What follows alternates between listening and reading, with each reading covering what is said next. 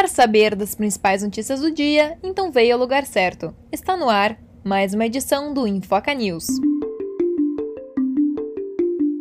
Elza Soares morre aos 91 anos por causas naturais no Rio de Janeiro.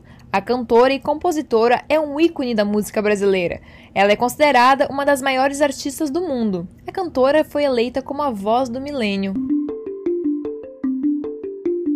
Anvisa autoriza o uso da Coronavac em crianças e adolescentes de 6 a 17 anos. A formulação e dosagem são as mesmas da vacina aplicada em adultos. As vacinas devem ser aplicadas em duas doses com intervalo de 28 dias.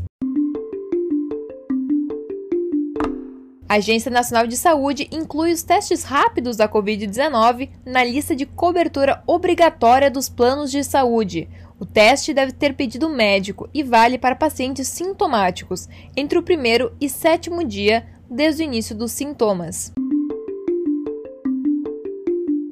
Enem 2022 deve ser realizado em 6 e 13 de novembro, logo após as eleições. As datas ainda não foram oficializadas pelo governo. Também não há data para a publicação do edital da próxima edição.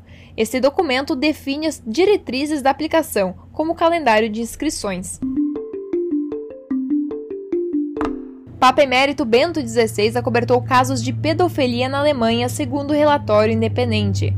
As acusações são que ele não teria agido para impedir que um padre abusasse de quatro meninos na época em que foi arcebispo de Munique e Freisich. Bento XVI nega qualquer alegação. Você acabou de ouvir o Infoca News. Para continuar por dentro dos principais acontecimentos do dia, segue a gente no Instagram, Infoca, e também no Twitter, Infoca News. Produção Infoca, reportagem e edição Ana Weber.